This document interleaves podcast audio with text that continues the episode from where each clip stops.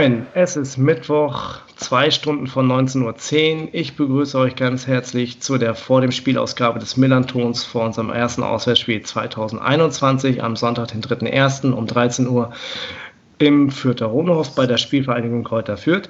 Wenn ihr diese Aufzeichnung hört, ist es bereits 2021 und ihr alle habt das letzte Jahr mehr oder weniger erfolgreich bestanden und vielleicht seid ihr nicht ganz so verkatert wie sonst, den Umständen geschuldet. Daher äh, erstmal frohes Neues. Mein Name ist Kasche und bei Twitter findet ihr mich unter Blutgrätsche Deluxe. Bevor wir mit der, unser, mit der Vorstellung von unserem Gast starten, äh, kurz noch etwas Housekeeping. Werdet Unterstützer des Millantons. Ähm, warum wir das machen, wie ihr uns unterstützen könnt, erfahrt ihr in den Show Notes und auf unserem Blog. Genau. Ähm, mit Spielen auswärts bei Fürth verbinden einige von euch ja noch den 4 zu 1 Sieg und den klargemachten Aufstieg 2009, 2010. Äh, ich erinnere mich da noch gerne an Dennis Naki, Fahne schwingend auf der Ersatzspielerbank. Äh, lange, lange, lange, lange ist es her und seitdem haben wir in Fürth dreimal gewonnen, aber auch fünfmal verloren. Ist also für unsere Auswärtsbilanz schon fast schon erfolgreich. Aber kommen wir zu unserem Gast. Die Stammhörer des Millantons äh, werden ihn vielleicht noch aus früheren Duellen kennen. Für die neuen Hörer stellt der Grand Seigneur aus Fürth mit 23 Jahren sich einmal ganz kurz vor mit den drei klassischen Fragen. Wer bist du? Wie bist du zur Spielvereinigung gekommen? Und wie beschäftigst du dich mit deinem Verein? Servus, ähm, ich bin Danny, wie gesagt 23. Ich bin durch Geburt zur Spielvereinigung gekommen. Das äh, da gab es nie einen Zweifel drin. Mein Vater und mein Großvater sind äh, seit Kindestagen schon bei der Spielvereinigung gewesen. Meine Eltern haben eine Dauerkarte seit Jahrzehnten gefühlt. Und schon als Kleinkind war ich in Fürth im Stadion. Da gab es nie einen Zweifel. Und wie beschäftige ich mich mit meinem Verein? Normalerweise mit sehr viel Auswärtsfahrten und sehr viel Stadionbesuchen, was ja gerade nicht geht, leider. Aber ansonsten hm. wenig, äh, wenig aktiv gestalterisch, eher so begleitend, aber doch sehr aktiv begleitend. Also ähm, es gibt kein Spiel seit vielen Jahren, das ich nicht gesehen habe. Und keine, also ich beschäftige mich auch durchaus täglich damit und ist schon ein relativ großer Teil von meinem Leben doch, ja. Das ist sehr schön. Geht uns, geht, glaube ich, vielen von uns ähnlich. Ähm, also wie jetzt bei auf St. Pauli-Seite, nicht in Fürther Seite. Aber schön, dass du da bist, Dani. Ähm, so, lass uns mal, bevor wir so über das Spiel am Sonntag sprechen, äh, mal kurz zurückblicken. Jetzt so, ihr hattet ja auch so einige Ab- und äh, Zugänge nach der letzten Saison. Ähm, kannst du uns da was zu sagen? Ähm, ihr habt ja so einen prominenten Abgang auch mit äh, Daniel Keiter-Ruel gehabt. Ähm, ein Urgestein bei euch. Äh, Caligiuri äh, ist ja auch nach neun Jahren quasi äh, gegangen. Ähm, kannst du uns mal ein bisschen abholen, was sich so in der Kaderumbildung nach der letzten Saison bei euch getan hat? Also die Kaderumbildung bestand eigentlich viel aus den Kader zusammenhalten und äh, Abgänge intern auffangen. Gerade bei Cater hat man das ja gemacht, indem man ähm, eigentlich keinen neuen Hauptstürmer verpflichtet hat, sondern das System umgestellt hat. Mhm. Ähm, erst später kam mit Emil Berggren noch ein Ergänzungsspieler und Dixon Abiyama, der jetzt auch schon zweimal getroffen hat, ist ja eher so Ersatzspieler und Nachwuchsperspektivspieler. Mhm. Und mit Maxi Wittek hat man den Abgang, der sicherlich vorher als einer der besseren Zweit äh, Linksverteidiger der zweiten Liga gesehen wurde, intern aufgefangen durch auch einen Nachwuchsspieler mit David Raum, der jetzt ja auch also kaum ein Spiel kann man bei Sky schauen, ohne dass David Raum vom Reporter völlig zu Recht in den Himmel gelobt wird. Mm, ja, das stimmt, ja. Und das zeichnet eigentlich den Kader, die Kadergestaltung äh, aus. Ähm, man hat dieses Jahr vollkommen verzichtet darauf, äh, Spieler für Geld zu holen. Und der einzige Neuzugang, der wirklich frequent spielt, ist Anton Stach. Der kam ablösefrei aus Wolfsburgs Reserve ja. Und spielt im zentralen Mittelfeld und spielt das auch sehr gut. Und das beschreibt eigentlich das Scouting von uns sehr gut. Ähm, wir suchen einerseits Spieler wie äh, Branimir Rogota oder Howard Nielsen, die äh, woanders vielleicht nicht im ersten Versuch mhm. den Durchbruch geschafft haben mhm. und die eigentlich vielleicht etwas zu gut sind für uns, aber die halt jetzt den neuen Versuch brauchen mit Spielzeit, mit einem Trainer, der, der auf sie vertraut und einem System, das ihnen passt und halt andererseits Spieler wie Anton Stach, wie Paul Jäckel auch, der sehr oft spielt, die mhm. äh, viel Talent haben, aber halt nicht genug Talent, um es im ersten Versuch bei einer Bundesligamannschaft zu schaffen mhm. und die dann den Umweg gehen. Und das sind Besteht, auch Entschuldigung, ja. Ja. Besteht da nicht immer auch die Gefahr, so dass, ähm, wenn, also vor allem jetzt an, bei Nielsen und bei äh, Rogrota, dass, ähm, als du ja sagtest, dass der, äh, dass die Spieler sich jetzt bei euch den äh, nochmal noch mal beweisen wollen, dass sie dann ähm, sich, dass das eigentlich ein Vorspielen schon für den nächsten Verein ist? Insgesamt so gesehen? Freilich, also jederzeit, aber davon hat ja die Spielvereinigung auch was. Mhm. Einerseits dadurch, dass, ich meine, wenn ich mich für einen anderen Verein, für einen höherklassigen Verein bewerben will, muss ich gute Leistungen zeigen. Ganz klar, und davon habe ich ja dann als Fan und als Verein was, wenn ich einen Spieler habe, der gute Leistung zeigt. Mhm. Und andererseits äh, gerade ein Verein mit, sagen wir mal, vergleichsweise wenig Fans, also nicht wenig Fans, aber halt wenig äh, Einnahmen durch Merchandising, durch Zuschauer, wie die Spielvereine, mhm. dann halt auch die Transferlöse und die kriegt man so. Ja. Wenn es jetzt diesen, dieses Jahr nicht geklappt hat, zum Beispiel im Januar hat man Tobias Mohr, den man ablösefrei aus Aachen aus der vierten Liga geholt hat, für, für mehr als eine Million nach Heidenheim verkauft. Und man wird halt dadurch auch dann, die Spieler wissen dann, wer man ist und was man hier zu finden hat und man erarbeitet sich einen Ruf, was ja in der aktuellen Zeit nicht ganz einfach ist, sich einen Ruf zu erarbeiten als gute Station, weil ja viele Vereine gutes, gute Ausbildung haben und sich da so eine Sonderrolle, eine einzigartige Rolle zu erarbeiten, ist schon ein großer Marktvorteil, glaube ich.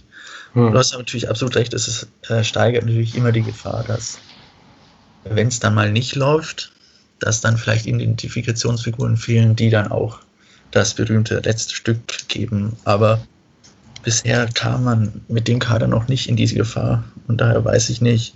Also ist das eher ein theoretisches Problem aktuell. Okay. Ähm, im, ja, bei euch hat ja jetzt mittlerweile, äh, bei euch hat ja Stefan Leitl das Sagen, jetzt auch schon fast drei Jahre, ne? also ja schon zwei Jahre, zehn Monate bei euch. Ähm, wie wird er denn im Umfeld wahrgenommen? Äh, um was zahlt ihn aus? Ihr seid ja eigentlich auch, äh, er arbeitet ja mit, äh, mit äh, Asusi äh, im Sportvorstand da auch sehr eng zusammen, was die Kaderplanung betrifft, sicherlich. Ähm, wie beeinflusst er so das, das Gefüge der Mannschaft und äh, das Auftreten der Mannschaft? Ich glaube sehr.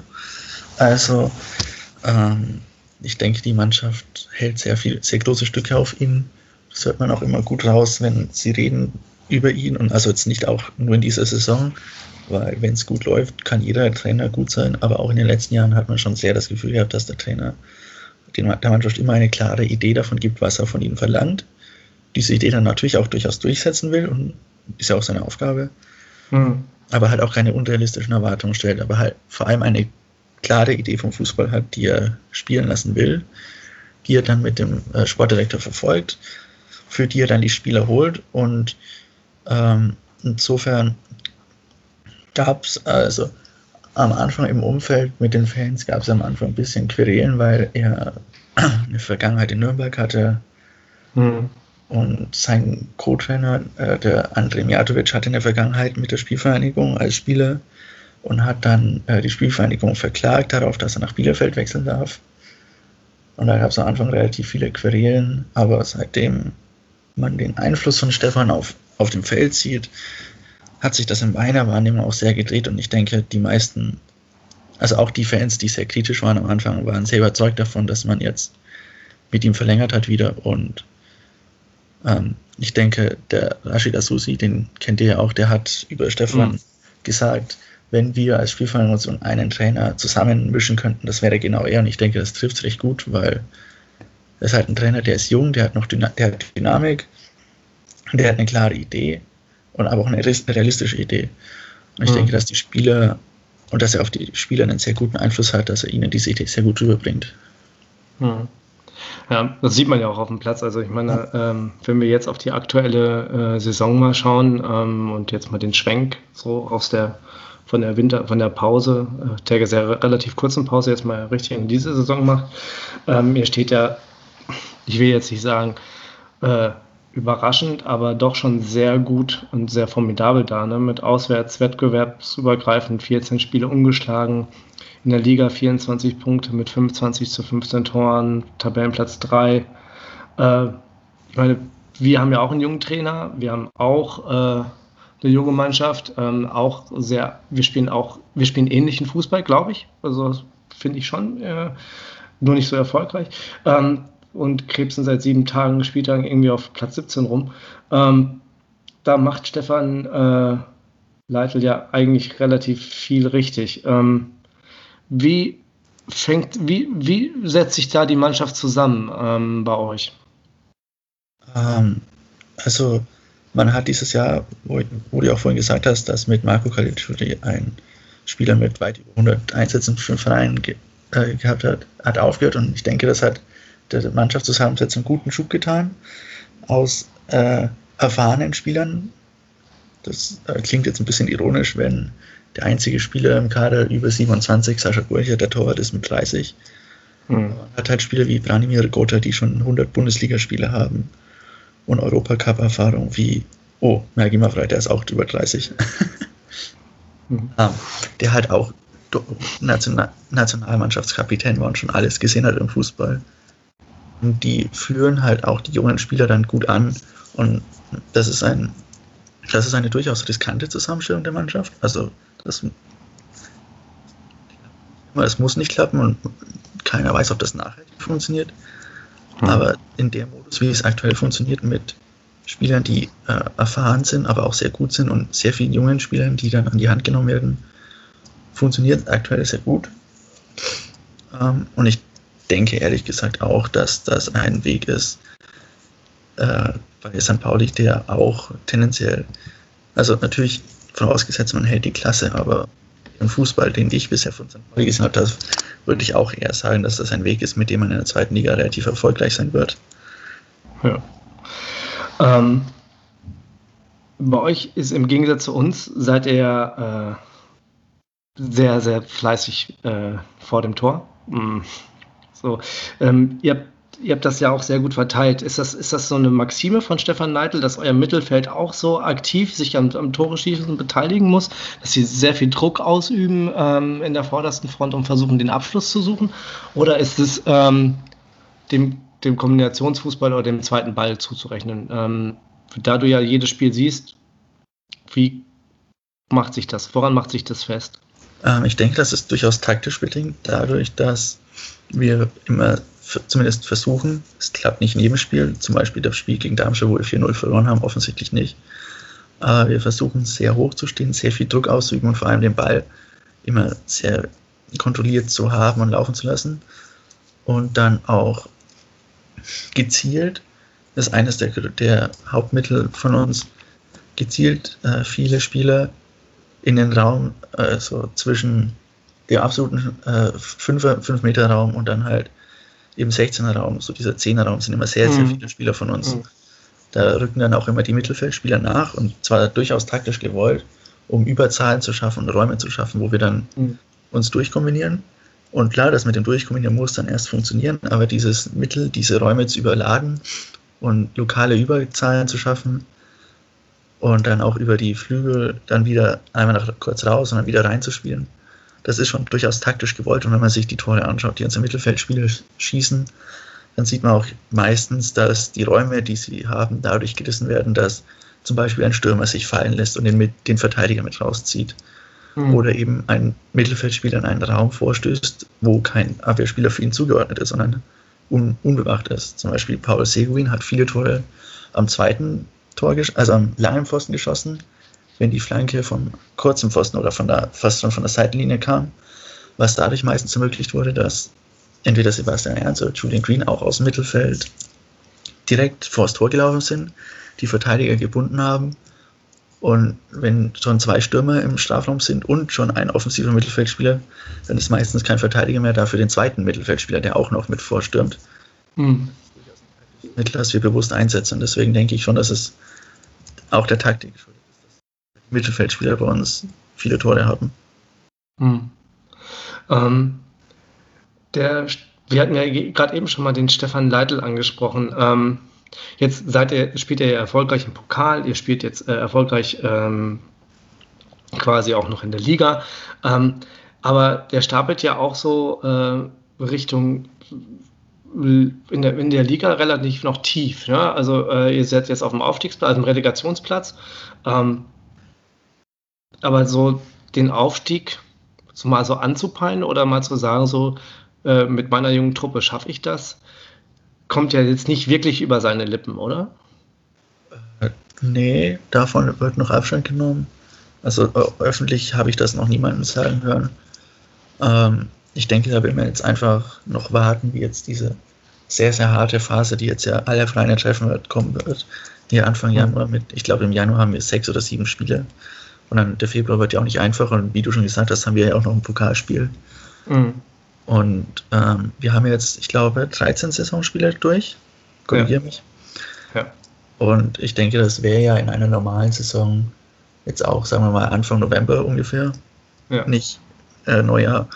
Ja, und stimmt. ich denke, so Ende, Ende Januar, Mitte Februar wäre dann die Phase, wo man normalerweise sagen würde, jetzt wäre eine Halbsaison gespielt, jetzt schauen wir mal, wie wir die Saisonziele anpassen. Und vorher würde ich jetzt auch nicht damit rechnen, dass bei uns jemand offensivere Ziele ausgibt, weil im Endeffekt macht man sich ja dadurch nur extern einen Druck, der einem nicht gut tun kann. Ja, das stimmt. Weil, dann, um, ähm, damit, ja. Ja, nee, nee, red ruhig weiter. Wir haben halt, also wir hatten das schon mal vor ein paar Jahren, in der Saison, wo so viele Vereine ab im Abstiegskampf waren und wir dann in Heidenheim den Nichtabstieg geschafft haben. Da hatten wir vor der Saison auch den Aufstieg angepeilt als offizielle Saisonziel und hatten halt Erwartungen geweckt, die wir um Welten nicht erfüllen konnten. Und ich denke, da mindestens deswegen ist jeder im Verein vorsichtig, irgendwie offensiv Ziele Plätze werden mhm. Ähm, Du hattest ja gerade eben schon die, das Pokalspiel so ein bisschen äh, erwähnt. Ähm, seid ihr da in der Breite genug auf, aufgestellt, ähm, um da diese zwei Wettbewerbe auch durchzuhalten? Ähm, und wenn ja, äh, wo denkst du, setzt, setzt ihr dann eher die Prioritäten? Wollt ihr eher die Liga oder doch direkt international? Das natürlich. Äh, über die Meisterschaft, äh, über die Liga in die erste Liga und dann äh, international. Alles drunter ist inakzeptabel. Nein, äh, ich denke, die Priorität ist schon in der Liga. Wobei es natürlich auch immer auf den Gegner ankommt. Das ist im Pokal ja, das kann ich jetzt noch nicht sagen. Nach dem Spiel gegen euch ist ja dann direkt Auslosung, da wissen wir dann mehr. Genau. Und wenn das dann irgendwie ein Gegner ist wie ein anderer Zweitligist, dann kann man das ja durchaus sehr offensiv angehen. Aber wenn das jetzt, keine Ahnung, Bayern wird, dann denke ich schon, dass man, man wird es nicht abschenken, aber man wird klar die Priorität auf die Liga setzen. Hm. Halt immer, ähm, äh, ja. ja. Was man halt bedenken muss, ist, dass Liga, äh, das Pokal sehr viel Geld einbringt, was ja, ja in der aktuellen Zeit sehr wertvoll ist. Deswegen denke ich schon, dass da niemand diesen Wettbewerb unterschätzen wird. Das glaube ich auch.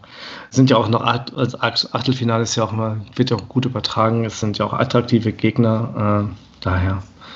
Ähm, ich habe noch mal, äh, möchte nochmal auf eure Spieler zurecht, äh, zu kommen, äh, zurückkommen. Ähm, Im letzten VDS auch nochmal mit Yannick hatte, hattest du ja auch schon äh, damals von Jamie Leveling äh, geschwärmt. Mhm. Ähm, auch der ist ja, spielt ja wieder eine, eine, spielt ja jetzt eine sehr, sehr gute Saison. Ähm, aber bei euch ist ja auch noch Paul Seguin zu nennen, äh, der hat ja Bestnoten, so wie Sebastian Ernst und äh, den, äh, den David Raum aus eurer, äh, den du eben auch schon mal erwähntest. Ähm, das sind ja schon mal, sind ja schon Spieler, die, die euch richtig weit nach vorne bringen. Ähm, gibt es denn auch Spieler, die äh, dich eher nicht so begeistern, von denen du nicht so überzeugt bist bei euch in der Mannschaft? Aktuell tatsächlich weniger. Das ist aber auch der Tatsache schuld, dass wir einen sehr dünnen Kader haben. Da, das hast du gerade schon angesprochen im Pokalspiel, dass wir in der zweiten Reihe quasi kaum besetzt sind durchaus die Sorge von vielen, vielen im Verein und Umfeld ist, dass da noch Probleme daraus entstehen werden. Mhm. Äh, wenn ich überlegen muss, dann gibt es einige Spiele, wo ich ein bisschen enttäuscht bin von Julian Green, weil er sehr häufig auch dann lieber das 1 gegen 1 sucht, statt den Pass zu spielen. Hm. Ähm, und wer noch nicht einschlägt als Neuzugang, aber das Gott bewahre, will ich ihm jetzt auch nicht persönlich nachtragen, ist Abdurrahman Bari, ein junger Franzose, der halt ist ja halt erst 20 und hatte davor ein Jahr lang kein Spiel gemacht. Mhm. Der funktioniert noch nicht, aber das ist, das kann ihm keiner einen Vorwurf draus machen. Das wird schon noch. Und, und ansonsten, das Einzige, was mir manchmal ein bisschen Sorgen macht, ist, dass wenn äh, Maggie Maffrey nicht auf dem Feld ist, dass die Abwehr relativ häufig ein bisschen unkonzentriert und unabgestimmt wirkt. Ähm, aber gut, auf Platz 3 ist es auch relativ logisch, aber viel zu kritisieren habe ich. Mhm. Was mir, was mir noch aufgefallen ist, ähm, trotz, wenn der Mafra nicht auf dem Feld ist, seid ihr, habt ihr ja nur 15 Gegentore. Also ihr seid ja, äh, das ist ja noch, noch zu also noch ertragbar, wenn wir, äh, wenn wir da unsere Punkte, äh, wenn wir da unsere Abwehr sehen, ist das ähm, eher ein bisschen schwieriger, um das mal positiv zu sagen. Ähm, der, äh, der, Tim hat in seinem, am, am Anfang des Jahres äh, damals ähm, alle Mannschaften der zweiten Liga so ein bisschen analysiert und hat in seinem Artikel geschrieben, und so steht hinter der neuen Saison ein dickes Fragezeichen, vielleicht das größte aller Clubs. Entwickelt sich das Team wie geplant weiter, dann kann es auch ganz oben anklopfen. Ähm, du hast ja eben schon gesagt, es entwickelt sich sehr gut weiter, aber bisher geht der Weg, Weg ja ziemlich gut nach oben. Ähm, in der Rückrunde letzte Saison seid ihr dann aber quasi auch äh, etwas eingebrochen und habt eher so eine jetzt mal für eure Verhältnisse desolate äh, Rückrunde abgeliefert. Droht euch das denn jetzt äh, dieses Jahr wieder? Was glaubst du? Ähm, also die Gefahr besteht durchaus und sie ist vielleicht ein bisschen größer, als sich viele eingestehen wollen. Einfach dadurch, dass äh, der Kader, wie gesagt, nicht so tief ist und wenn jetzt war am Ende, das ist der Hinrunde Planimir Gotha verletzt, das konnte man noch einigermaßen auffangen, aber wenn zum Beispiel jetzt mal zwei Spieler gleichzeitig verletzt sind, zwei Leistungsträger, das hatten wir bisher noch nicht. Mhm. Dann gibt es wenig, die das qualitativ auf der Ebene auffangen können. Es gibt gerade auf der Außenverteidigerposition äh, hinter David Raum haben wir zum Beispiel keinen zweiten Linksverteidiger. Mhm. Und deswegen äh, muss man immer abwarten, was da passiert. Ähm, prinzipiell von der Qualität der Mannschaft her schaue ich hier durchaus zu, dass sie die Entwicklung positiv fortsetzt. Man muss aber immer ein Freizeichen drunter setzen und da hat Tim schon recht. Und das sind ja auch, ist alles relativ junge Leute, da kann es immer sein, dass da mal es nicht läuft. Und ich denke, dass die, also dass man zumindest nicht von uns erwarten sollte, dass wir das bis zum Ende so durchziehen. Okay. Die Möglichkeit besteht ja. natürlich. Hm. Ähm, obwohl ihr steht ja jetzt im Januar äh, erst gegen KSC, dann Paderborn, Fortuna, Osnabrück, Aue. Das sind ja auch gleich schon ein paar Brocken, die ihr dann äh, nach uns natürlich ähm, vor die Füße geworfen bekommt. Ähm, alles Mannschaften, gegen die wir nicht wirklich äh, gewonnen haben, äh, leider. Ähm, was erhoffst du dir denn noch für den Januar jetzt so als, äh, so als Jahresausklang ähm, für, für Fürth? Ähm, das. Also Hinrundenausklang, nicht Jahresausklang. Also, äh, wir spielen jetzt erst gegen euch und dann. Also, prinzipiell kommt es darauf an, wie man jetzt startet. Äh, und weil du hast ja völlig, völlig recht, das ist ein ziemlich happiges Programm, auch mit Mannschaften, die teilweise eklig zu bespielen sind, sondern Mannschaften wiederum, die sehr gut sind. Ähm, prinzipiell bin ich in einer relativ luxuriösen Lage, dass ich sagen kann, ich muss nichts erwarten, weil wir spielen über allen Erwartungen, die man haben konnte. Mhm. Und wenn es dann mal eine schlechte Phase gibt, dann passiert das, gerade bei einer jungen Mannschaft. Und dann haben wir uns jetzt ein gutes Polster schon angespielt. Ja. Das ist auch das habe ich auch sehr extrem gemerkt, als wir neulich 4-0 gegen Darmstadt verloren haben. Das ist ein Ergebnis, das ja normalerweise jeden Fußballfan irgendwie, gerade wenn man oben dabei ist, zur Weißglut treibt, wenn die Mannschaft 4-0 abgeschossen wird. Aber in der Lage, in der wir sind, denke ich, kann man sich das auch einmal erlauben. Und ich, ich, ich persönlich setze meine Erwartung eher dabei, dass man dem Fußball treu bleibt, den man spielt, weil es richtig Spaß macht, dem Fußball zuzuschauen. Hm dem auch oh. treu bleibt, wenn es dann nicht läuft. Das ist dann eher meine Erwartung. Ja. Ja, das, das äh, ich glaube, das, äh, da sprichst du halt jedem baden Fußball-Fan aus dem Herzen, sozusagen. ähm, jetzt sind wir, kommen wir mal zum Spieltag. Ähm, es sind ja äh, keine Fans im Stadion zugelassen. Äh, dem Erfolg, jetzt sage ich es mal ganz ketzerisch, dem Erfolg nach zu urteilen, hat es ja wenig Auswirkungen auf eure Mannschaft. Ja. Äh, ähm, aber kleiner Scherz. Ähm, wo und wie schaust du denn das Spiel? Jetzt daheim hier im Fernsehen schauen. Ah, okay. Jedes Spiel bisher, außer das eine HSV-Spiel, da war ich tatsächlich in einem Stadion. Oh, so, glücklicher. Ähm, apropos Fans, du hattest ja damalig mit Yannick auch über den Fanbooker von äh, eurer Fan äh, Fanorganisation gesprochen. Ähm, wie geht es denn eigentlich mit dem weiter? Der äh, ist, der hat ja, der ist ja nicht, nicht wirklich groß subventioniert. Ähm, der wird, der setzt sich auch mit viel mit Spenden aus Spenden zusammen.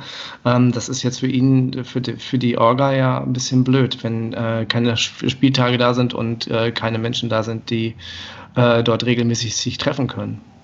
Das, das ist richtig. Ähm, ich, äh, wie es da weitergeht, das weiß ich aus persönlicher Sicht nicht. Ich, was ich gehört habe, ist, dass Ende November die äh, Behörden und also die Bauaufsicht alle Brandschutzmaßnahmen und so weiter abgenommen haben mhm. und die jetzt man weitergeht zur letzten Innenausricht, Innenausstattung, zur Gestaltung und so weiter. Und ich denke daher, dass das Projekt auf einem guten Weg ist.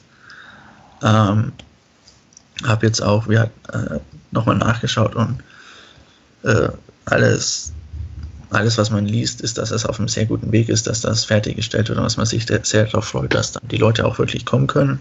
Irgendwann in, im Laufe des nächsten Jahres vielleicht hoffentlich. Mhm.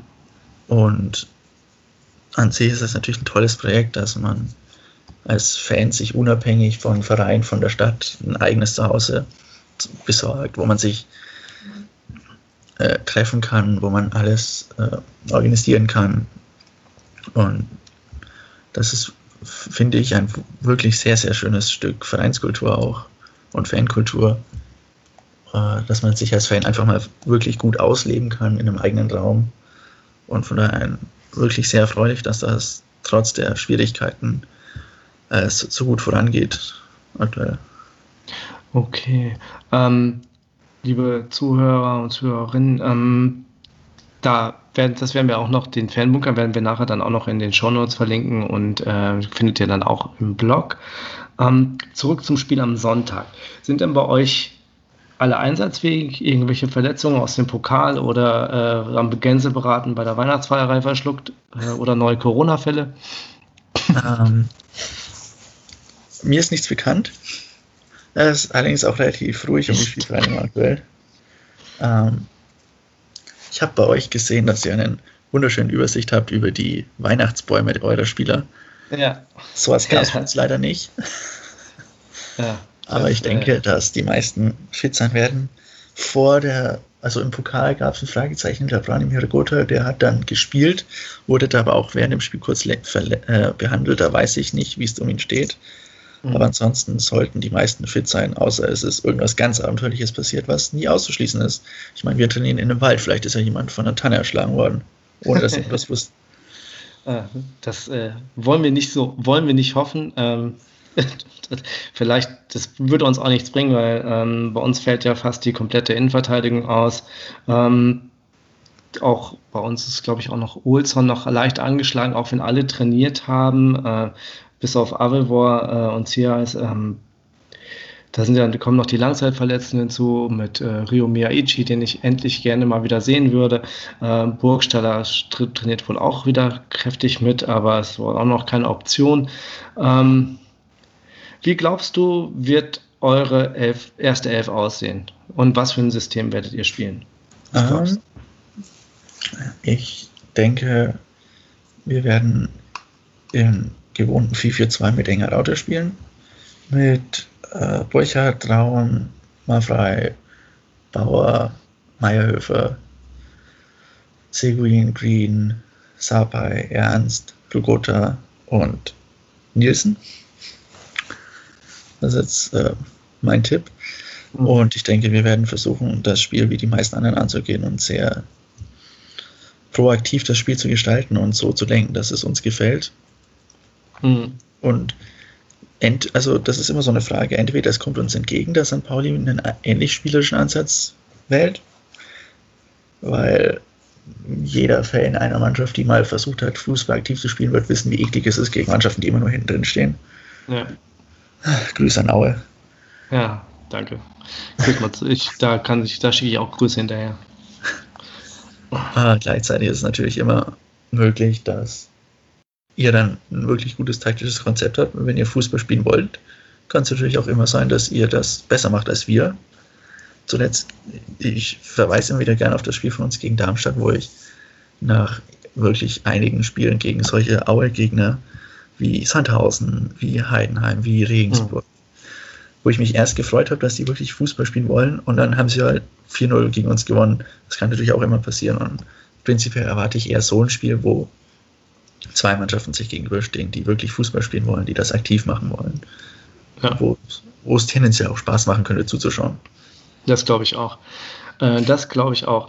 Ähm, unseren äh, äh geneigten Zuhörern und Zuhörern sei gesagt, bitte lest euch die, ähm, die, äh, die Tims Analyse durch, ähm, die er jetzt äh, gestern, äh, die er heute veröffentlicht hat, Richtung ähm, Kaderplanung und Scouting. Ähm, das wird ganz, ist ganz interessant zu sehen, wie gut wir eigentlich sind, äh, nur wir treffen halt nicht. Das, ist, das, äh, wird uns äh, jetzt nicht äh, wirklich weiterbringen, aber ähm, daher ist mein, ähm, daher wollte ich jetzt so langsam auf den Tipp überleiten. Deshalb äh, tippe ich nämlich 3-2 für uns weil ich glaube, wir äh, kriegen auf jeden, wir fangen uns auf jeden Fall Tore gegen euch, aber irgendwann muss der Knoten bei uns platzen und äh, auch wir müssen mal vorne knipsen. Daher äh, tut mir jetzt leid für dich, äh, Danny. Ähm, wir werden gewinnen 3-2. Dein Tipp? Mm, also, wenn ich mal ein Jahr zurückdenke, da hatten wir auch sehr früh im Jahr gegen euch gespielt. Da hatte ich, ich glaube, mit Yannick gesprochen. Mhm. Der hat da 13-0 für St. Pauli getippt und am Ende haben wir 13-0 gewonnen. Oh Gott. Von daher würde ich jetzt einfach mal sagen, gegen uns wird das nichts. Wir gewinnen 2-0, aber ihr gewinnt dann in Würzburg am Mittwoch. Ja, das, davon gehe ich eh aus. Also das ist, das ist für mich ein hundertprozentiges, äh, hundertprozentiger Sieg für uns. Da bin ich felsenfest voll überzeugt. Hm, ja. Also maximal Überzeugung.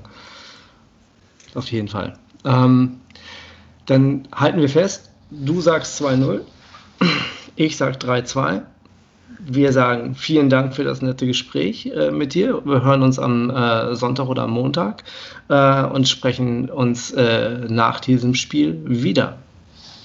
Vielen Dank. Tschüss, Danny. Servus.